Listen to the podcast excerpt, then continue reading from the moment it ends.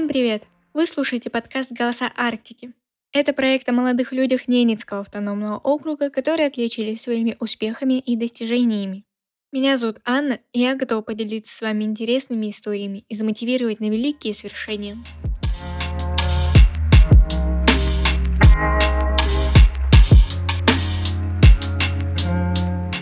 Гость этого эпизода Михаил Зотов. Запись производится в рамках занятия Клуба юных журналистов при редакции окружной газеты «Нарьяна Вендер». Как вы связаны с Лукойлом и как вы связаны с Тиманом? Я уроженец Ненецкого автономного, я здесь родился, то есть в 83 году в городе Наринма, тогда это был еще Советский Союз, можно сказать. Ну, то есть я человек, который здесь родился и который здесь вырос и жил здесь до момента того, как я уехал учиться в город Москва в 2001 году. Ну вот э, Жанна сейчас напутствующее слово давала, что все-таки надо... Ну, сейчас вообще время такое, что детей, да и молодежь все-таки учат, что надо знать, что ты хочешь, надо понимать, куда ты идешь, надо верить в свои силы. Ну, не то, что верить, надо, чтобы верить в свои силы, надо понимать, что ты хочешь. Куда концентрировать эти силы. Mm-hmm. Когда я рос, у меня вообще такого понимания не было. То есть я просто учился и учился. Да, у меня хорошо учился, я на четверке, пятерке учился, и университет я закончил с красным дипломом в итоге, хотя у меня никогда такой цели не было. Э, школу я закончил на четверке, пятерке, и, и когда стала речь в 11 классе, куда вообще поступать, и в, в сентябре я вообще понятия не имел, где я буду учиться. У меня такого понимания даже близко не было.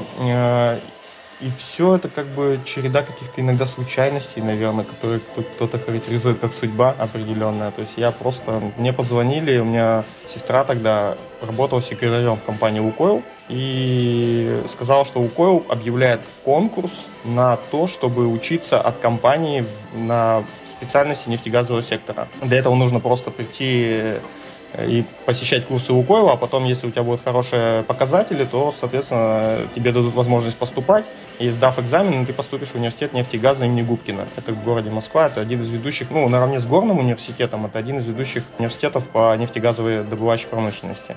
Мне сказали, хочешь учиться в Москве? Я такой, ну, хочу. И вот так это примерно выглядело. Я начал ходить на курсы, да, у меня все получилось. Я сдал экзамены уже в июне. То есть в июне я уже поступил, можно сказать. Ну, я так думал. Я, у меня голова не болела, то есть, когда у всех моих сверстников после 25 числа все гуляли в выпускной с мыслями о том, что в июле сложная череда экзаменов и тому подобное, я вообще об этом уже не думал. Я просто кайфовал уже каникулами.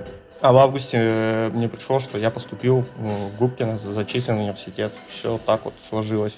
Приехал, начал учиться. И вот этот путь от э, университета, наверное, вот как раз в университетские годы, наверное, пошла трансформация моей личности то, что сейчас я собой представляю. И я дальше, наверное, все еще развиваюсь, я все время черпаю, меняю себя в чем-то.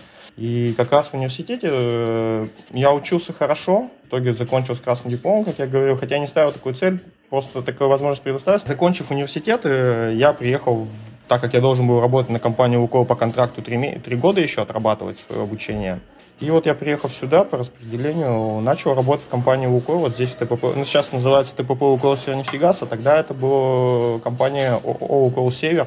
Я тогда пришел, мне повезло, я попал в интересную компанию и попал в интересный коллектив, который в то время э, представляла в основном молодежь, не Ненецкого автономного округа, потому что сюда приехали большое количество людей, специалистов с других городов в возрасте от 25 до 35 лет, которых привлекла компания для развития региона. И то есть я попав э, в том числе и в коллектив из местных жителей, и успешных людей, которые приехали из других регионов развивать округ, попал в такое очень классное движение, которое в Уколе по сегодняшний день существует. Это называется Совет молодых специалистов. И вот совет как раз он помогает тебе попасть в эту тусовку молодежи, где в неформальном общении ты познаешь вообще все правила игры внутри этой компании. Как здесь все работает, как здесь все общаются, какие стандарты, какие правила работы в компании и тому подобное. Самое важное, что мне помогло прямо потом полюбить эту деятельность и работу в компании, э, что мы в момент моего прихода в 2006 году сразу же в Уколе раз в год вот такие советы, они выезжали на один большой корпоратив, встречу советов всех компаний ком, а, Укола по всей стране бизнеса за рубежом. И то есть мы собирались все в одном где-то месте. И ты в процессе этих выездов знакомишься с другими компаниями Укойл, с другими площадками, с другими производствами. И это очень сильно расширяет кругозор. Ну и плюс активная обще- общественная деятельность. Это и КВН, и спортивные состязания. Я активно занимался футболом, сейчас занимаюсь. То есть я был в сборной команде Лукойла. То есть это тоже поездки, тренировки и соревнования постоянные. Я работал в планово-экономическом отделе параллельно, экономистом. Я понимал, что ну, это мне не совсем нравится заниматься этими табличками. Я умею работать с цифрами, с таблицами, это не проблема. Просто мне было немножко это скучновато делать. Но это я потом уже понял, когда я этим начал заниматься. Так вот, начиная, работая в планово-экономическом отделе, э, меня подвернул, мне предложил руководство компании стать э, начальником отдела социального развития который просто больше относится ко всей этой общественной деятельности, к взаимодействию с людьми. И по своей работе я получил больше возможностей э, ездить в командировки, общаться с людьми, заниматься их проблемами, социальными проблемами внутри компании. И вот э, такую должность я получил в 26 лет. Это, конечно, было для меня очень, ну, предложение, от которого, можно сказать, нельзя отказываться. Потому что если ты откажешься, тебе больше его не предложат. Четыре года я занимался этим направлением. И потом все-таки понял, что и мне это наскучило уже. И в 2014 году я уволился с компании «Лукойл Северонефтегаз» и перешел работать в город Архангельск. Это компания Архангельск Геодобыча. Это тоже лукойлская компания, но она занимается уже не добычей нефти, а занимается уже добычей алмазов. Это совершенно другое производство, но очень крутое. Ну, это классно. И я видел вживую алмазы, которые вот не обработанные. Ну, это очень интересно. Мне прям вот Архангельск геодобыча, это был, наверное, один из самых моих интересных проектов в моей жизни, вот именно с точки зрения компании «Лукойл», где я работал. К сожалению, все интересно всегда когда-то заканчивается. Это вот на самом деле жизнь так э, устроена, наверное, что какие бы крутые проекты не были, они всегда когда-то имеют свойство заканчиваться, либо у тебя теряется уже к этому интерес, потому что за пять лет я, наверное, там выдал этому проекту все, что мог, и я понимал уже, что дальше мне развиваться здесь ну, не было возможности. И я опять принимаю решение уволиться. И приехав на Ренмару, очень много знакомств, мы встретились с людьми, которые случайно встретились, которых я давно уже не видел, но мы поддерживали связь, и мне поступило предложение заниматься уже нашим общим бизнесом. А этот бизнес как раз связан с тем, что это один из наших проектов, это ресторан, в котором, где мы сейчас сидим. Mm-hmm. То есть это было такое вот стечение обстоятельств, э, ну, Наверное, оно было предопределено, потому что мы и до этого уже очень тесно общались. Мы все выходцы с нефтянки, мы друг друга очень хорошо знаем. Но именно никогда не было у нас разговоров про совместную работу. То есть не было такого, что давайте вместе работать. Просто с течением обстоятельств я говорю, что я переезжаю, и собственник бизнеса предложил Давай, говорит, работать вместе, почему так и попробуем. Моя здесь работа заключается, моя должность официально звучит как директор по развитию компании. То есть у нас есть э, группа бизнесов разного направления. Но в основном они все связаны с общепитом. То есть это и ресторан, это караоке, это доставка, это пивоварня. Ну, еще мы оказываем услуги по организации питания в тундре. В ближайшие годы, ну, на следующем году мы планируем открыть еще гостиницу небольшую, такой типа гестхауса. Ну и ночной клуб рядом с караоке, ночной бар. То есть это вот э, у нас такие планы, надеюсь, они в 2023 году сбудутся. А за что вы благодарны Ненецкому автономному округу? Ненецкому автономному округу? Да за все благодарен. То есть, вот э, я считаю, Ненецкий автономный округ – это один из самых крутейших субъектов Российской Федерации. С нашими территориями, с нашей нефтянкой и газодобычей мог стать мини-Монако с самой крутой медициной, с самой крутой медициной, с самыми крутыми социальными объектами. Мини-Катар.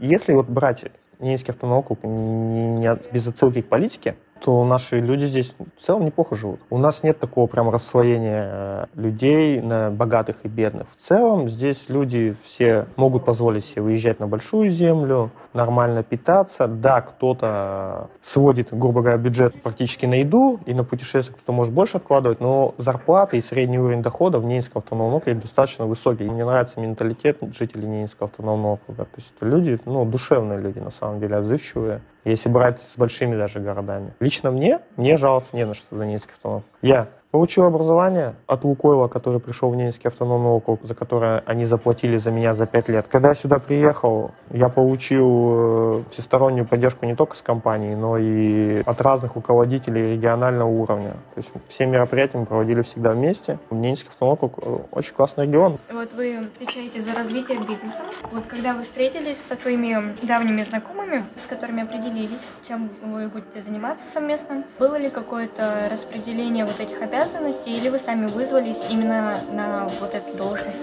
Смотрите, у нас в компании вообще не принято использовать человеческий ресурс просто так, чтобы он был. У нас гибкая структура, и мы ее все еще формируем, мы растем, мы формируем, исходя наших потребностей. Мы понимаем, что каждый человек может реализоваться в определенных направлениях. Кто-то очень хорошо умеет следить за хозяйством. Это очень важный момент. Все люди разные, и в этом классно. Мы поэтому, ровно исходя из этих потребностей, создаем уже теперь нашу команду. И ровно из этих же потребностей собственники бизнеса пригласили меня, чтобы я занял определенную нишу, как пазл. Они видели определенный потенциал во мне, и в целом вначале наше взаимодействие мы определили коридор, в рамках которого я работаю. А дальше уже опытным путем в течение года мы пришли именно к тому функционалу, который сейчас занимаюсь сейчас я. То есть вы это поняли э, за счет опыта именно, а не какие-то... Э, Курсами имеешь в виду, да? Ну, да Обучение. были источники или вы это чисто на своем опыте? Это больше опыт, сгенерированный в том числе спонтанными курсами обучениями, которые мне посчастливилось пройти. А вот есть ли в вашей жизни человек, который произвел особое влияние на ваше будущее? Да, это обычно, наверное, это те люди, с которыми мы живем долго, это девушки наши. Ну, в моем случае девушки, в вашем, наверное, это будут ваши молодые люди, с которыми будете строить семью. То есть каждый человек, с которым мы проводим очень много времени, так или иначе формирует свою картину мировоззрения и проецирует ее на тебя. И я, в том числе, ведь когда выбираю себе человека, с которым я буду проводить свою жизнь, я ведь смотрю не только на внешние данные, но и в целом на мировоззрение человека, комфортно мне с ним жить. И мне повезло, все мои девушки научили меня многому, а теперь э, девушка, с которой я сейчас живу, она намного успешнее меня на самом-то деле. Она занимается очень крупными проектами, она занимается реализацией крупных э, инвест-проектов по строительству детских э, парков, активити.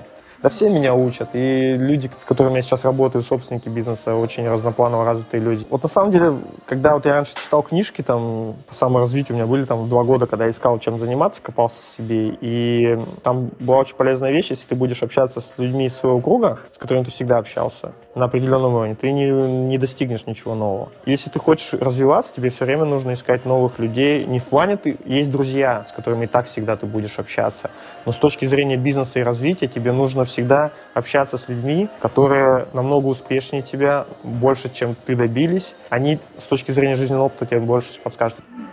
Вот вы работали в Лукойл, а сейчас занимаетесь бизнесом. Где вам больше нравится? Так, как сейчас потому что сейчас я сам для себя ставлю цели и задачи. Ну, скажем так, меня же сейчас никто не контролирует. Ну, есть, конечно, люди, мы вот работаем вместе, есть просто с точки зрения собственников э, задачи, которые мы должны решать. Но меня же не, вот никто не говорит, где ты ходишь, ты куда поехал а ты сделал это. То есть я сам себе ставлю задачи, которые должны помочь бизнесу. Так намного интереснее. Но здесь есть палка о двух концах. То есть когда я работал в компании Лукойл, э, был, там была система, да, то есть ты сделал, не сделал, ничего страшного, как бы механизм не рухнет, бизнес не порушится. Именно потому в больших компаниях все выстроено так, что система противовесов. Ты можешь принять неправильное решение, но вся система не рухнет, потому что есть другие противовесы, и они перекроют твое неправильное решение. А вот в компаниях таких среднего звена уже это тяжелее, потому что любое решение, которое мы принимаем здесь, связано с риском потери денежных средств. Мы же свои деньги вкладываем. И то есть мы выиграли контракт, если он будет убыточен, это отличные наши проблемы. И поэтому это интереснее, но там было безопаснее. А что вы можете сказать о результате, который видите сейчас за время работы в округе, за этим проектом? Уже есть конкретный результат. То есть, когда, мы, когда я пришел сюда на работу полтора года назад, у нас стояла задача на три года. Мы ее выполнили уже за этот год, наши поставленные задачи. Мы выросли в три раза по объему. То есть, это, конечно, с одной стороны хорошо, но с другой стороны, это опережающее развитие, это всегда требует больше компетенций, навыков, знаний, персонала. У нас с персоналом проблема в округе большая. Когда ты растешь, тебе постоянно нужен новый персонал, потому что функции увеличиваются, объемы увеличиваются, тебе нужны специалисты на местах, а их зачастую нету, их надо просто везти откуда-то. Мы везем, мы везем сюда людей. Спасибо большое, что уделили нам время и встретились с нами. Это была приятная беседа. Благодарю, что ответили на наши вопросы.